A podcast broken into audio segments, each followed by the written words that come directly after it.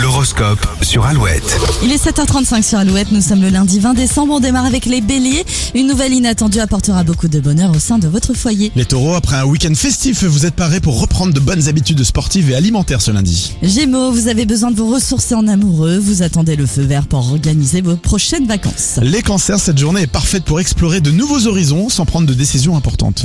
Lyon, n'abandonnez pas, n'abandonnez pas vos projets et vos envies. Aujourd'hui, la lune vous donnera un joli coup de pouce pour vous lancer. Les vierges, une affaire de famille peut obliger à reporter vos ambitions professionnelles. Un ami peut jouer un rôle clé. Les balances, si le questionnement prend plus de place que les sentiments, il est peut-être temps de tourner la page avec votre partenaire. Les scorpions, vous avez besoin de neuf. C'est peut-être le moment de vous lancer dans des petits travaux à la maison.